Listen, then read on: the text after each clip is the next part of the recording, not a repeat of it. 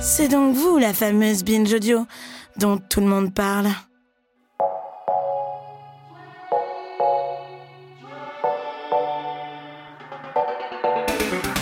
On ne doit pas apprendre à lire et à écrire à la femme, si ce n'est dans le cas particulier où l'on veut en faire une nonne, écrit le diplomate, poète et juriste Philippe de Novare. Et pourtant, elles ont existé ces femmes qui écrivent au Moyen Âge en dehors des couvents, celles qu'on appelait trobaïrites, poétesses, autoresses, écrivantes ou clergeresses. La plus illustre étant sans doute Christine de Pisan au XVe siècle, qu'on peut considérer comme la première grande écrivaine de langue française. Mais en pratique, comment pouvait-on être femme et autrice au Moyen Âge? Comment acquérir l'éducation nécessaire? Comment vivre de sa plume? Pour comprendre tout ça, je vous propose un voyage dans le temps. Remettons-nous ensemble dans les conditions de production littéraire de l'époque. C'est le sujet de ce deuxième volet de notre épisode sur le français médiéval, avec Maria Candéa, ma collaboratrice dans ce podcast, linguiste à l'Université de la Sorbonne Nouvelle, et Gabriela Paroussa, professeure, linguiste, philologue, également à l'Université de la Sorbonne Nouvelle et au laboratoire Clestia. Parler comme jamais en pratique, c'est maintenant.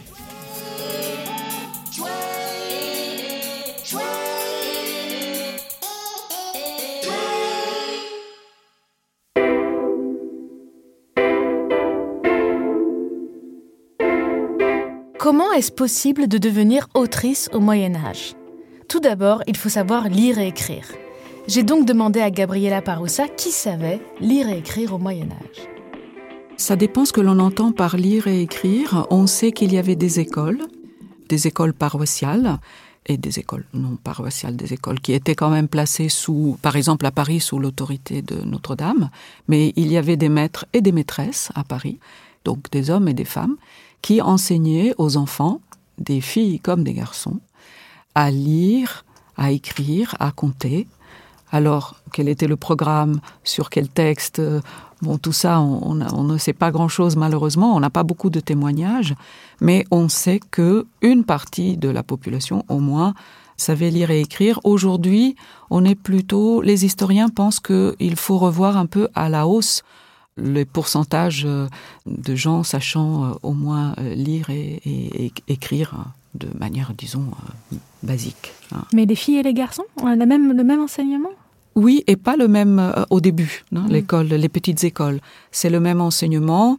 On a des écoles mixtes et des écoles euh, réservées aux filles ou réservées aux garçons. Ensuite, seuls les garçons pouvaient poursuivre et, par exemple, arriver euh, à l'université, en France, en tout cas. On sait que le pourcentage des femmes recevant une instruction est inférieur à celui euh, des hommes. Euh, Parce que euh, on, a aussi des témoignages de gens qui disent que ce n'est pas la peine dans des traités d'éducation.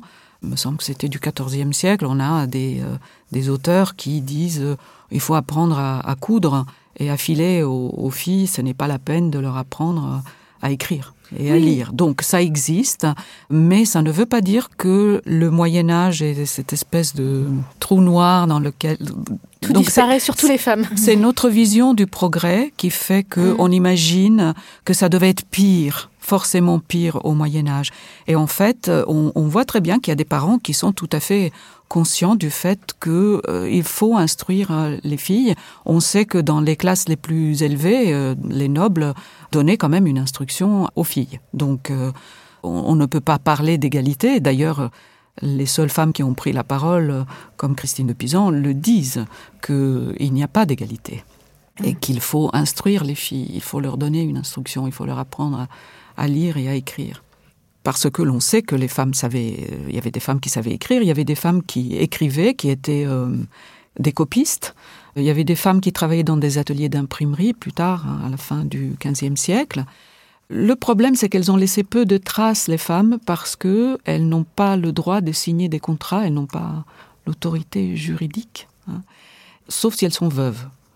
Donc les seules qui laissent des traces, c'est les veuves, en fait. Celles qui travaillent, elles travaillent pour leur mari. Elles travaillent pour leur mari, pour leur père, euh, pour leur fils, parfois. euh, et elles sont associées uniquement si elles euh, ne sont plus soumises à une autre autorité, qui est celle du père ou euh, du mari. Pour être une femme qui sait lire et écrire, il faut donc venir d'un milieu aisé et avoir eu des parents qu'on pourrait appeler progressistes. Mais même dans ces cas, l'éducation n'est généralement pas très poussée, et elle ne suffit pas quand on prétend devenir une femme de lettres. Homme de lettres. On dit femme de lettres maintenant. C'est mieux. Les obstacles sont énormes parce qu'elles n'arrivent jamais à, au même niveau d'instruction que les hommes. Je ne dis pas qu'on les exclut totalement de l'apprentissage du latin, mais ça peut poser un véritable problème. Et d'ailleurs, ça a posé un problème pour un personnage comme euh, Christine de Pisan, dont même certains critiques contemporains ont du mal à admettre qu'elle ait pu euh, lire des textes en latin. Pour la simple raison que, comme elle ne pouvait pas aller à l'université, elle ne pouvait pas connaître le latin. Sauf que Christine de Pisan a eu la chance d'avoir un père qui euh, lui a donné l'instruction nécessaire. Alors, Ce qui est, quand même, il faut le rappeler, assez extraordinaire. Elle était la, la fille d'un astrologue euh, connu. Il est italien de, de, Bologne. Il a été appelé par Charles V pour qu'il vienne à la cour. Et il s'est donc installé à la cour avec sa femme et ses enfants, dont Christine. Et il a probablement vu qu'elle était euh, particulièrement intelligente et intéressée à la culture. Et il lui a appris, tout appris, dit-elle. Elle n'a, elle n'a gardé que les miettes de la table du grand savant qui était son père. Et euh, elle a, avec lui, euh, elle a accès à une grande bibliothèque. Et donc elle a appris à lire, à écrire, elle a appris le latin auprès de son père. Oui. Et ça, c'était quand même assez exceptionnel comme instruction pour une femme. C'est tout à fait exceptionnel pour cette époque. Euh... Alors tout d'abord, elle a écrit des poèmes euh, des poèmes courtois, des poèmes d'amour, qui plaisaient beaucoup à la cour, et on lui a donc demandé d'en écrire davantage. Et elle a commencé ainsi sa carrière, mais elle s'est mise surtout à faire de l'écriture son métier à partir du moment où elle devient veuve. Parce qu'elle a été mariée à l'âge de 15 ans, elle a eu trois enfants, et puis le mari est mort d'une euh, épidémie, à cause d'une épidémie, je ne sais pas laquelle exactement. Et elle s'est retrouvée donc veuve à la tête de sa petite famille. Très jeune. hein. Très, très jeune. Très jeune. Mm -hmm. Et elle a donc décidé de faire de l'écriture son métier, ce qui est quand même assez extraordinaire. Oui, parce que normalement, quel est le destin euh, habituel quand on est veuve comme ça? On se remarie ou on va au Le couvent? remariage ou le couvent, oui. D'accord. Et donc elle, elle décide de ne pas se remarier et Oui. d'écrire. Est-ce qu'elle a tout de suite eu du succès? Qu'est-ce qu'elle s'est mise à écrire? Dans quelles conditions? Est-ce qu'elle a une commande? Elle a des commandes, euh, oui, À cause de sa réputation parce à qu'elle a cause de déjà sa écrit? réputation, parce qu'elle a écrit des textes, des, des courts euh, poèmes, des ballades, hein, qui ont beaucoup plu. Et ensuite, elle décide, elle vise beaucoup plus haut la pédagogie, la littérature euh, morale, euh, la politique, euh, et puis aussi la condition des femmes.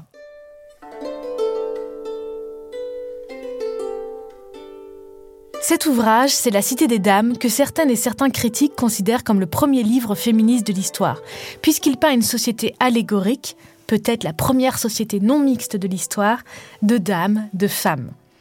Le livre cite des femmes célèbres dans tous les domaines, les arts, la morale, mais aussi la guerre, et exalte les pouvoirs intellectuels de la femme en l'enjoignant à sortir de sa dépendance à l'homme, notamment grâce à l'éducation. A donc, répondit Dame Raison, et dit Sus, fille, sus. Sans plus attendre, allons au champ des Écritures.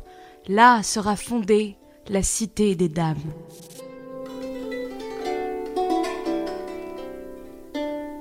Mais quand on représente un cas particulier, comme celui de Christine de Pisan, la seule femme à avoir cette place dans un domaine dominé par les hommes, peut-on se revendiquer femme? J'en discute avec Gabriela Parossa.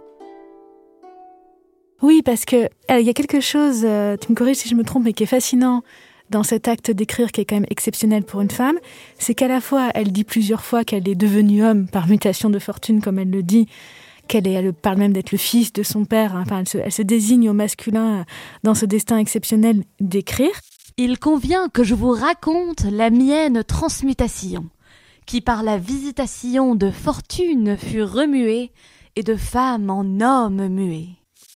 Et en même temps, elle écrit aussi avec un jeu au féminin, qui d'ailleurs des fois sera euh, copié mais au masculin. Quand il y a des copies de ses œuvres, ça passera au masculin. Et elle se, elle revendique en quelque sorte d'être une femme dans la cité des dames et elle parle de la condition féminine. Donc, euh, qu'est-ce qu'on peut penser de ce passage entre cette désignation au masculin, au féminin, dans ce statut et dans ce destin exceptionnel pour une femme? On y perçoit, je crois, la difficulté à euh, se faire accepter en tant que femme euh, auteur, Mhm. hein, l'autrice. C'est difficile. C'est difficile à accepter. Il suffit de lire le débat sur le roman de la Rose et de voir la manière dont elle est traitée par les humanistes euh, français de l'époque. Est-ce que tu peux nous expliquer ce débat?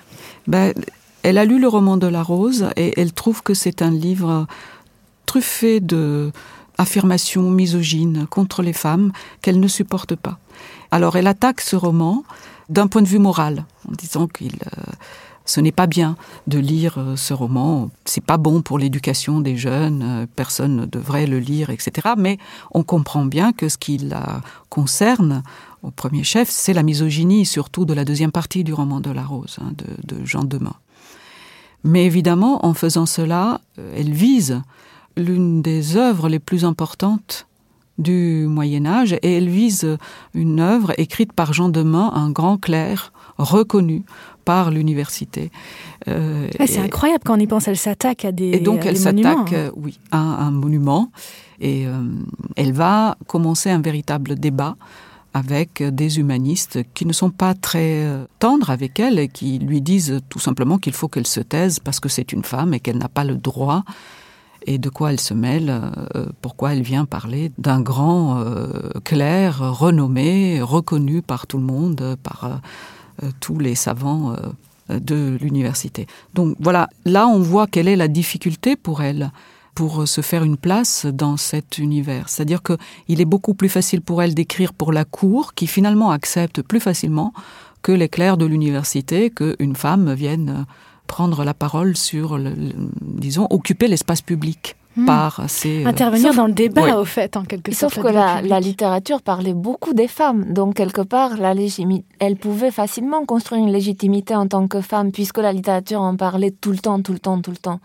Et, et donc, je pense que ça résonne beaucoup. Enfin, c'est pour ça aussi qu'elle a beaucoup de succès encore de nos jours, parce qu'en fait, euh, on entend bien ce qu'elle dénonce. Il y, a, il y a des permanences sur ça, la misogynie de la culture dominante et, et le fait que les femmes, en fait, sont là pour décorer, mais mais elles sont là pour constituer un objet et non pas des sujets.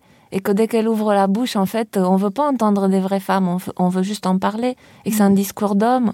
En quelque que part, elle- ça résonne avec MeToo, quoi. En fait, elle, elle faisait son MeToo toute seule. Ou euh, en mode la parole aux concernés, euh, arrêter de parler des femmes, écouter une femme parler des femmes elles-mêmes. Exactement. Et, et le côté saugrenu qu'on lui envoie à la figure, je trouve que c'est extrêmement touchant pour nous. euh. Moi, il y a quelque chose qui m'a marqué parce que j'ai l'impression qu'effectivement, il y a des débats qui sont pérennes.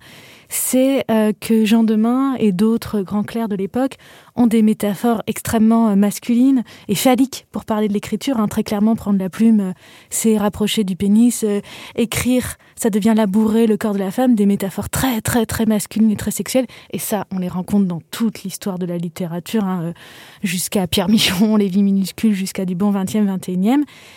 Et euh, donc avec cette idée que l'acte d'écriture est très masculin, très viril. Et en fait, ça c'est donc finalement des débats qui ont lieu depuis le Moyen Âge, puisque Christine de Pizan s'élève aussi contre ça en disant que les femmes ont le droit de prendre la parole et ont le droit d'écrire. Non seulement elles ont le droit, mais euh, si elles veulent changer quelque chose, il faut qu'elles écrivent des livres. Elle sait très bien quelle est la force des livres, parce que dans un de ses ouvrages, quand elle euh, se demande à un moment donné, elle fait semblant de se demander, mais pourquoi donc les femmes sont si mauvaises? Qu'est-ce qu'elles ont fait? Pourquoi? Pourquoi les grands auteurs du passé disent autant de mal des femmes? Et puis, elle se donne toute seule la réponse, mais qu'elle fait formuler par un, un personnage allégorique, qui lui dira, mais c'est parce que ce ne sont pas les femmes qui ont écrit les livres. Donc, ce qu'elle fait, c'est de réécrire l'histoire, en fait, d'un point de vue féminin. Et elle dit aussi, si je ne me trompe pas, euh, mesdames, quand elle s'adresse aussi aux lectrices, parce qu'il y a celles qui écrivent et celles qui lisent, elle dit, quand vous lirez les, les livres des hommes où ils diront autant de mal que vous, lisez par antiphrase. Il Oui. faudra lire par antiphrase, ça c'est génial aussi. hein. Comment avoir une lecture un peu distanciée Et résistante. et résistante, effectivement, et rebelle. Mais moi, ce que je me demande, c'est en pratique, si elle avait tous ces grands clercs contre elle, comment elle a fait pour continuer à écrire et pour avoir du succès? Parce qu'elle a eu énormément de succès. Je pense qu'il ne pouvait pas grand-chose euh, contre quelqu'un qui écrivait des livres et qui ensuite, euh, disons, offrait, parce qu'elle a offert énormément de manuscrits à des, bibliophiles comme Jean de Berry ou euh, au roi de France, à la reine Isabeau de Bavière, à Louis d'Orléans, donc des gens qui ensuite la payait, lui faisait des cadeaux, ce qui lui permettait de vivre et de faire vivre sa famille. Donc, euh, il n'y a pas une véritable censure. On n'a Mm. pas été jusqu'à censurer ce qu'elle ce qu'elle écrivait. La censure est venue après, c'est-à-dire qu'elle est venue après, mais d'une manière euh, très différente.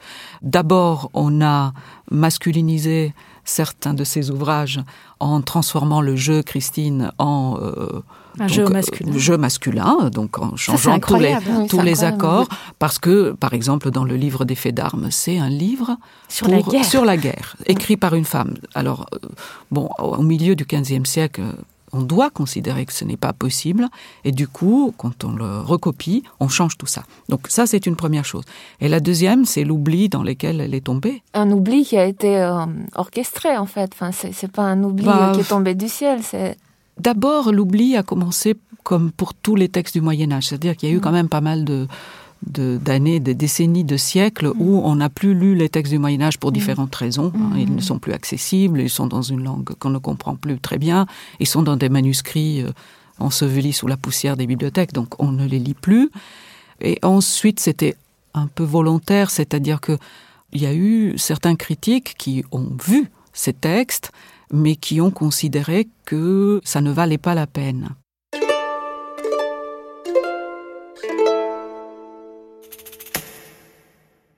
Que ça ne valait pas la peine Pourquoi dévalorise-t-on ces textes?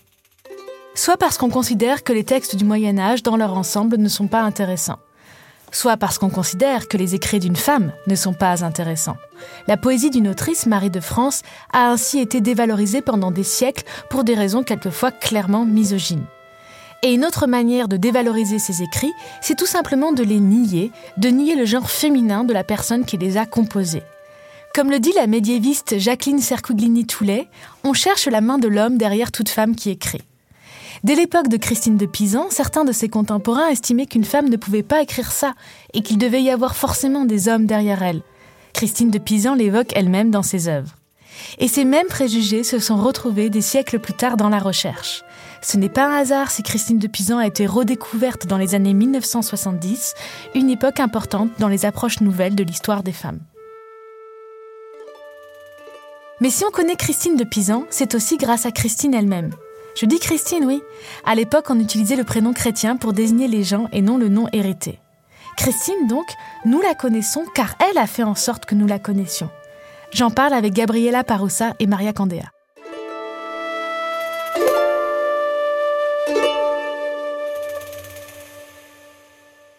Ce qui me paraît fascinant, c'est que c'est à la fois une femme autrice, donc, mais aussi une femme qui s'occupe de la diffusion de son œuvre.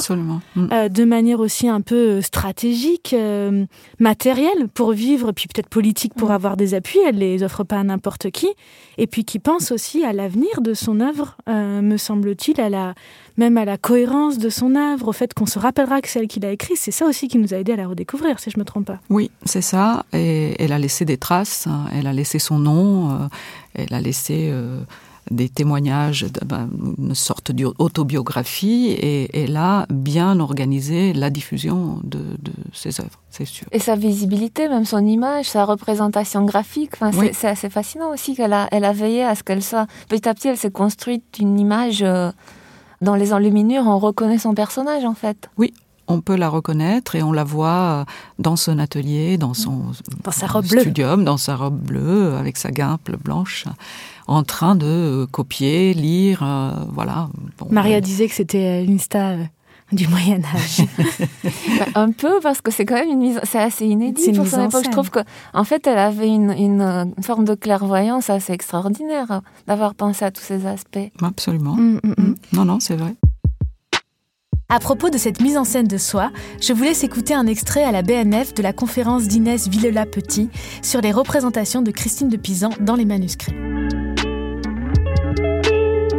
La leçon s'imprime par la répétition et les images de Christine écrivant ou corrigeant ses manuscrits sont nombreuses. Elle présente aussi de subtiles variations. Ainsi la fameuse robe bleue qui va devenir sa tenue attitrée à partir de 1406 dans les manuscrits, faisant d'elle une dame en bleu. Cette robe bleue n'est pas pur choix de mode ou d'esthétique et pas davantage réaliste, Christine ne s'habillant pas que de bleu dans la vraie vie. Mais elle s'inscrit dans la symbolique des couleurs et les références littéraires pour mettre en valeur la loyauté et la sincérité de l'écrivaine dans ses œuvres.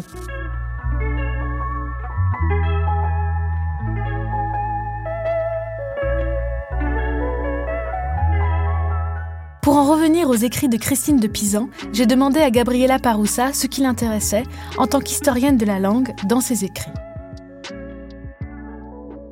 C'est pas parce que c'est Christine de Pisan, c'est parce que c'est un état de langue qui m'intéresse beaucoup, parce qu'il est à la fois plus proche du français moderne que l'ancien français, et en même temps ce n'est pas du français moderne. Ça m'intéresse parce que c'est une, euh, un état de langue dans lequel on, on peut voir certaines évolutions où il y a encore une grande variabilité. Du point de vue des graphies, par exemple, c'est un moment extraordinaire de, de grande création, euh, invention. Et donc voilà, ça, ça m'intéresse. Après, euh, est-ce que la langue de Christine de Pisan a des particularités? Euh, Ça, c'est beaucoup plus difficile. C'est aussi un débat en stylistique, par exemple, de Ah savoir oui. est-ce qu'on peut étudier stylistiquement les textes du Moyen Âge?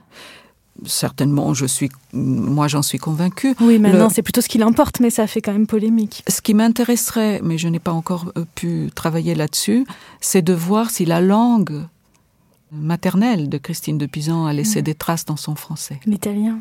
Est-ce qu'il y a des italianismes Ou le, enfin, le- le- le- un des dialectes euh, Mhm. gallo-italien qu'elle devait parler. Est-ce qu'il y a des italianismes? Parfois, il me semble que oui, mais, mais ça reste à démontrer. C'est ça pourrait être quelque chose d'intéressant. Mais sinon, euh, c'est c'est la langue de cette période qui m'intéresse par son caractère très euh, touffu. Est-ce que tu peux expliquer ce que ça veut dire d'établir une édition critique d'une des œuvres de Christine de Pisan Parce que c'est ce que tu as fait? Alors déjà, tu peux nous dire pour quelle œuvre et nous Ouais. expliquer comment on établit Alors. effectivement l'édition critique d'un texte du 15e. Alors, l'éditeur critique est celui qui euh, va donner accès à un texte ancien, donc il va transmettre ce texte, va rendre possible la lecture de ce texte pour les nouvelles générations. Pourquoi on a besoin d'une édition critique? Parce que si je veux lire un texte de Christine de Pisan comme celui que j'ai édité, par exemple l'Épître au Théa, je me trouve devant un foisonnement de versions et de manuscrits. Il y a plus de 40 manuscrits de l'Épître au Théa, trois éditions imprimées du XVe siècle.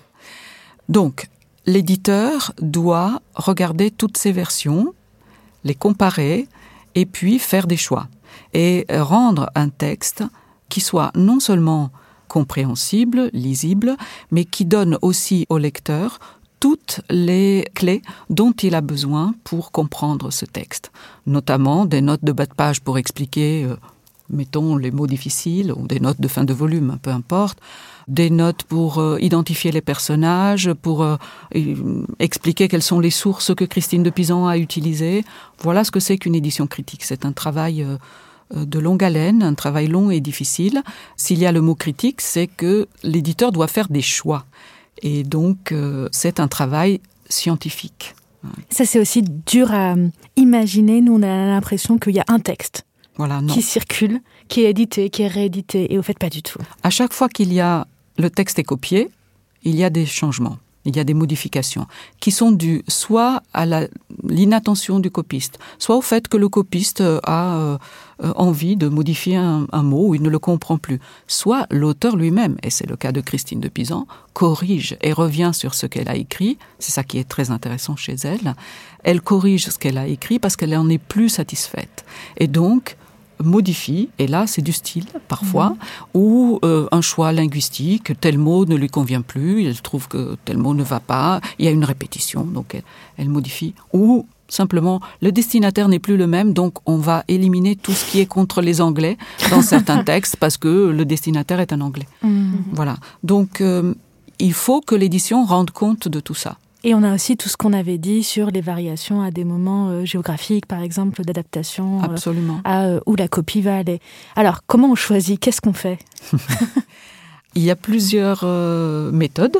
La méthode qui est la plus utilisée actuellement en France, est une méthode, disons, de type euh, pragmatique, c'est-à-dire euh, on ne va pas se fonder sur une ou l'autre des théories qui existent, mais on regarde la tradition manuscrite et puis on va chercher le manuscrit qui est le plus proche possible de l'original de l'auteur, que l'on n'a plus généralement. Et pour Christine de Pisan, on n'a pas le livre où elle mettait toutes ces choses, comme elle le dit. On l'a plus, on l'a perdu. Donc, on ne peut que reconstruire encore une fois. Et qu'est-ce qu'on fait? Parmi tous les manuscrits, on en cherche un qu'on va prendre comme base et qu'on va transcrire, mais en tenant compte à chaque euh, mot à chaque vers de euh, nombreux autres manuscrits, témoins comme on dit, hein. et s'il y a une meilleure euh, leçon dans un autre manuscrit, on va la chercher et on le dit en bas de page, j'ai corrigé hmm. pour telle ou telle autre raison. Donc c'est une reconstitution en se fondant quand même sur un des manuscrits. Moi, pour l'épître j'avais pris le manuscrit de la reine parce que c'était le dernier manuscrit qu'elle avait relu elle-même. Qu'elle avait corrigé, donc pas le premier qu'elle avait écrit, mais le dernier où il y a la correction euh, qui vient d'elle. On sait que ça vient d'elle et pas d'un copiste. Mais j'aurais pu faire un autre choix qui était euh, donner la première version. Hmm. Et dans ce cas-là, j'aurais pris un manuscrit qui est conservé à la Bibliothèque nationale, donc un autre manuscrit. Qui était antérieur qui était antérieur. Oui. Et combien de temps ça prend de faire une édition critique, par exemple, sur ce texte-là? Pour vous donner un, exemple, pour l'épître Théa, pouvant me fonder sur une étude déjà faite par quelqu'un d'autre, par Gianni Mombel, sur la tradition manuscrite, donc qui avait déjà regardé tous les manuscrits et les avait bien étudiés, ça m'a pris trois ans. Euh, pour un texte qui fait combien? En hmm, taille? Je ne saurais pas vous dire, c'est pas très long. Il faut dire désespérance avec l'accent Maria à la fin, c'est le moment. Désespérance.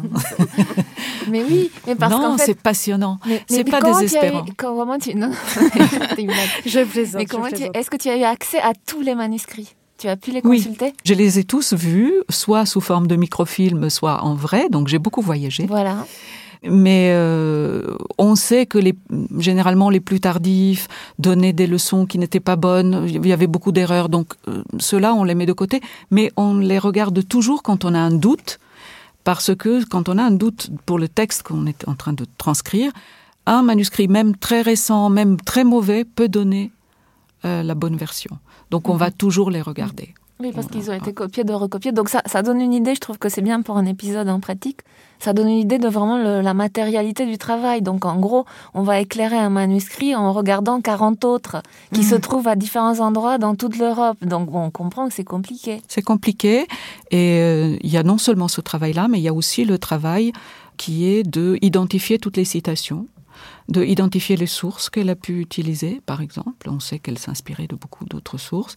De identifier les noms propres, les personnages, de bien comprendre. Oui, de rendre lisible. Au de rendre lisible ce texte qui ne l'est plus pour nous aujourd'hui sans les notes de bas de page. Oui, donc, rendre lisible, c'est pas juste la langue, c'est les références, les citations. C'est la raison pour laquelle euh, il faut se former pour devenir éditeur. On mhm. ne peut pas s'improviser éditeur d'un texte médiéval.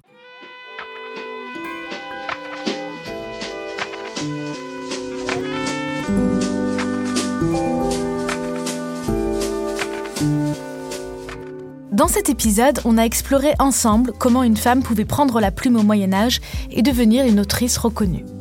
Et on a vu comment le travail des éditions critiques pouvait nous permettre de redécouvrir et de relire ces textes des siècles après. D'ailleurs, sachez qu'une partie des manuscrits de Christine de Pisan est numérisée et disponible en libre accès sur le site Gallica de la BNF. Ils sont absolument magnifiques, je vous mettrai le lien sur la page du podcast. Et selon Maria, le travail esthétique sur les graphies peut même donner des idées de tatouage, mais ça, je vous laisse en juger, je ne me prononcerai pas. Plus généralement, l'exemple de Christine de Pisan peut nous faire réfléchir sur notre rapport à l'histoire.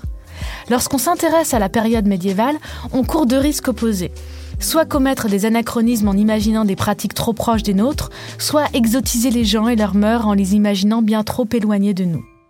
C'est d'ailleurs à cela que nous incite le sens commun et caricatural du mot moyenâgeux pour dire arriéré. Mais pour éviter ces deux écueils, il y a les grands livres de la littérature qui cristallisent les enjeux d'un temps passé tout en représentant des situations qui sont encore en partie les nôtres.